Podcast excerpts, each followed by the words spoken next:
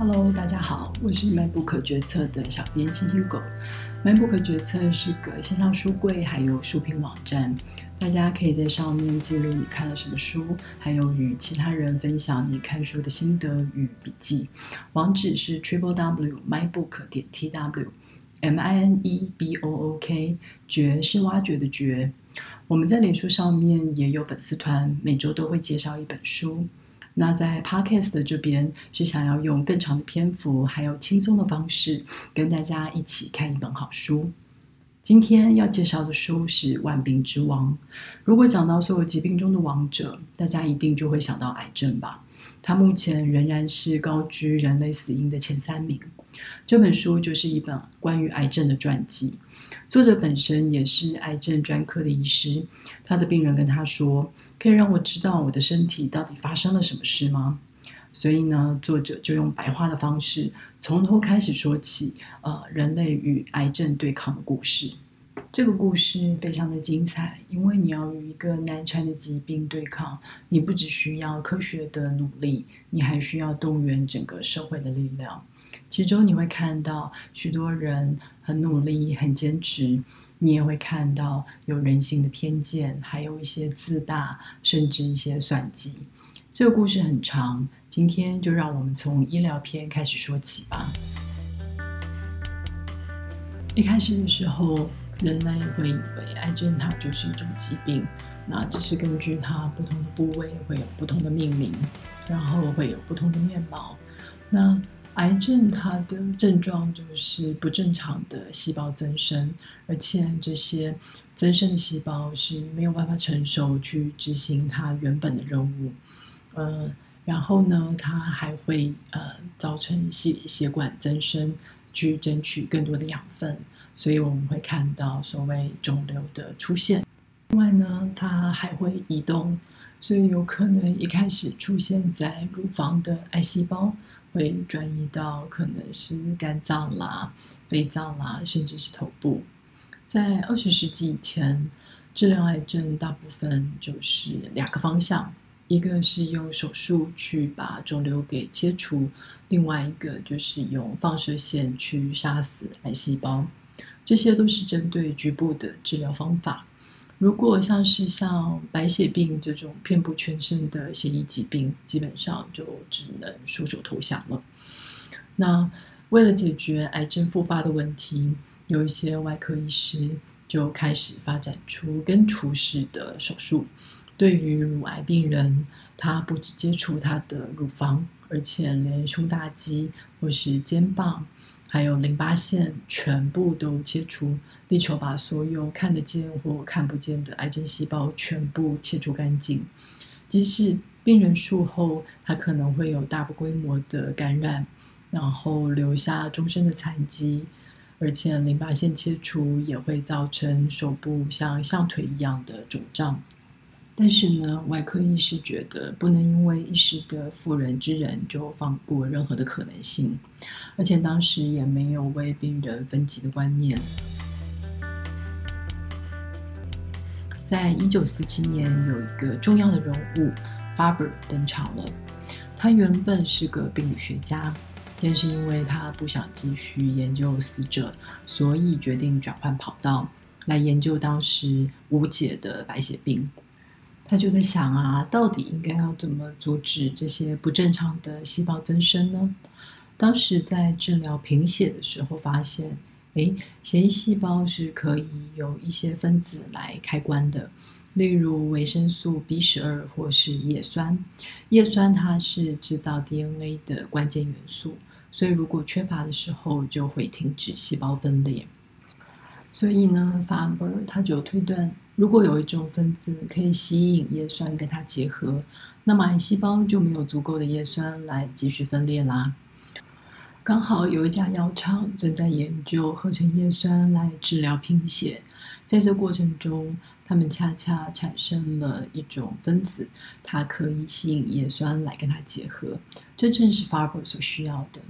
所以呢，他大胆的把这个药物使用在白血病的病人身上。居然看到了不可思议的环节。虽然最终癌症还是会复发，但是呢，一个治疗的大门就此展开了，它就是化疗。如果呢有一种分子，它可以杀死癌细胞，那岂不是皆大欢喜吗？嗯，我们可能一下子野心太大了。毕竟癌细胞跟正常细胞一样，都是人类的细胞，要区分两种实在太过困难。我们呢，先找会杀死细胞的化学物质吧。在二战的期间，发明了一个化学毒剂，叫做芥气。它在挥发过后，会让人类的皮肤溃烂，而且整个呼吸道粘黏，会让人无法呼吸。但是呢，它还有一个很有趣的特点，就是它会杀死白血细胞。这个特点当然引起医生很大的兴趣。他们呢想把节气打入病人的体内，避免溃烂的副作用，看看会对癌细胞造成什么效果。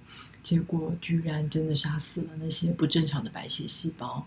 虽然在几个月过后，癌细胞依旧会卷土重来，但是这样短时间的缓解，还是大大的鼓舞了医生还有化学家。嗯，在呃那时候，因为纺织业的兴起。化学家嗯正在大批大批的合成各式各样的新分子来当呃便宜的染剂。现在他们有了新的战场，就是呃找出有细胞毒性的化学药物来呃攻击癌细胞。但是呢，这些化学药物都是剧毒，它们呢其实对于细胞是无差别的攻击，它们会杀死癌细胞，也会杀死正常的细胞。所以化疗最常见的副作用就是会让病人严重的掉发，而且呃还会有严重的呕吐。有一个药物就被呃护士戏称为是“百平”，因为呢病人会因为呕吐不止，无法站立，只能躺在床上。更严重的副作用是会破坏免疫系统，而且可能触发新的癌症。有时候你会根本搞不清楚，病人他是死于癌症，还是死于这些治疗的药物。但是呢，对于那些已经转移或是非局部性的癌症病人，化疗还是唯一的治疗方式。所以呢，这些绝望的病人还是会恳求医师给他们施打还没有确定效果的呃新的化学药物。那当然，临床医师也会勇敢的做各种错误的尝试。在化疗的过程中，呃，医师会用呃 X 光持续的观察肿瘤有没有变化。当肿瘤消失以后，就会停药。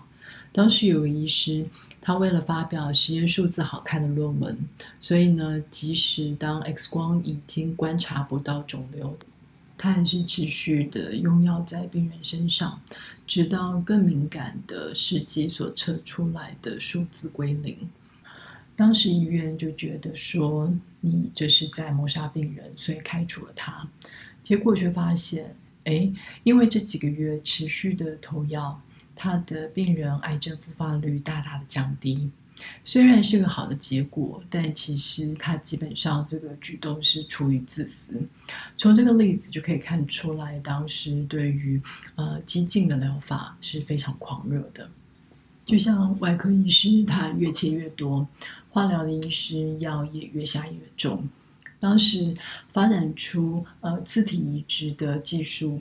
就是你可以在做化疗之前，先把呃病人的骨髓给取出来，然后用高剂量的呃化学药物杀死身体里面的癌细胞，包括了其他正常的骨髓细胞，之后再把病人原本取出来的骨髓细胞移移植回去，呃，让骨髓去制造正常的细胞。这是一个未经验证的治疗技术。但是许多的病人还是要求保险公司呃来给付这个费用，呃，如果保险公司不同意的话，他们甚至会告上法院。结果实验结果出炉，这种激进的疗法，呃，除了给病人带来可怕的副作用与后遗症外，对于癌症的治愈其实没有明显的帮助。当外科手术还有化疗，呃，越走越疯狂的时候，还是有一些医师愿意冷静的去观察一下他们的敌手。像放射科医师卡普兰，他在治疗之前就先设计出一系列的测试方式，来帮病人分类，确定病人的癌细胞没有转移。因为他明白，没有效的放射线治疗其实是会引起新的癌症。还有放射科医师凯尼斯，他在动手术之前会先用放射线让肿瘤缩小，然后呢，他就可以只要动小范围的手术。之后呢，再用放射线继续治疗一段时间，或是呢，在动完手术之后再搭配化疗来降低复发率。这些改良都是考虑到病人术后呃的生活品质该如何维持。而不是只想征服癌症，还有一些对于末期病人的安宁照护，也是在那时候提出来。与其对末期的癌症病人做无效的治疗，不如让他们有尊严的度过人生最后一段时间。当时有个医生，他在外科手术、放射线治疗还有化疗之外，看到了新的途径。他观察到畜牧业者有时候会割除乳牛的卵巢来治疗一些乳腺方面的疾病，于是他大胆假设，如果割除乳癌病人的卵巢，是不是也可以治疗乳癌呢？结果是出奇的好。后来的研究。了解了卵巢雌激素还有乳房之间的关系，药厂开发出可以抑制雌激素的药物，那它与摘除卵巢有同样的效果。如此一来，治疗癌呃乳癌就再也不用动大规模的手术。那还有什么癌症是跟荷尔蒙相关的呢？当然就是男生的射物腺癌。医师观察到。如果把睾丸给摘除的话，射物腺就会萎缩。当然了，如果我们要治疗射物腺癌，并不需要割除睾丸，我们只需要把治疗更年期的雌激素带入病人的体内，就可以有效的控制住癌细胞。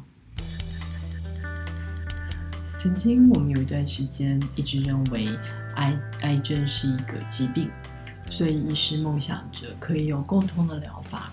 然后是用所有的癌症，但是他们一再的尝试还是节节排队，最后不得不承认，其实虽然癌症同样都是不正常的细胞增生，但是彼此之间差异却非常的大。你必须了解癌症的本质，才有可能更有效的对症下药。例如像荷尔蒙疗法，它对乳癌跟生物腺癌有非常明显的效果，但是显然这个疗法不可能适用于白血病。同样的，化疗它虽然可以有效的杀死细胞，但是基本上它是分别不出来正常细胞跟癌细胞的差别，所以呢，这种一视同仁的无差别攻击，其实会对病人带来非常大的痛苦。看来这场跟癌症的战斗还没有结束。今天的故事就讲到这里啦，下周我们会再继续讲讲关于对抗癌症社会动员的部分。如果你听了今天的故事，喜欢这本书的话，别忘了到 MyBook 决策网站搜寻“万病之王”，写下你的心得。网址是 triple w 点 mybook 点 tw。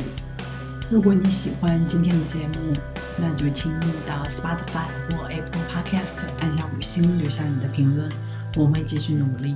也谢谢你的捧场，听到这里，我们下周再见啦。